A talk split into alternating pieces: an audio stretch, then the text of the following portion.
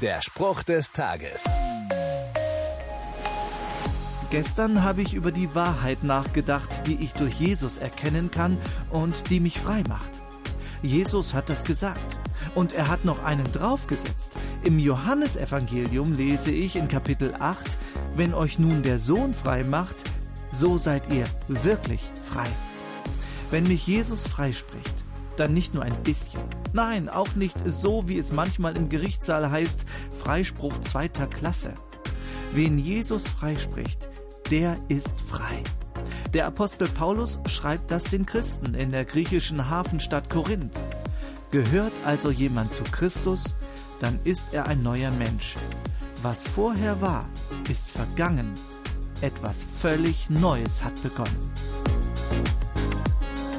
Der Spruch des Tages steht in der Bibel. Bibellesen auf bibleserver.com.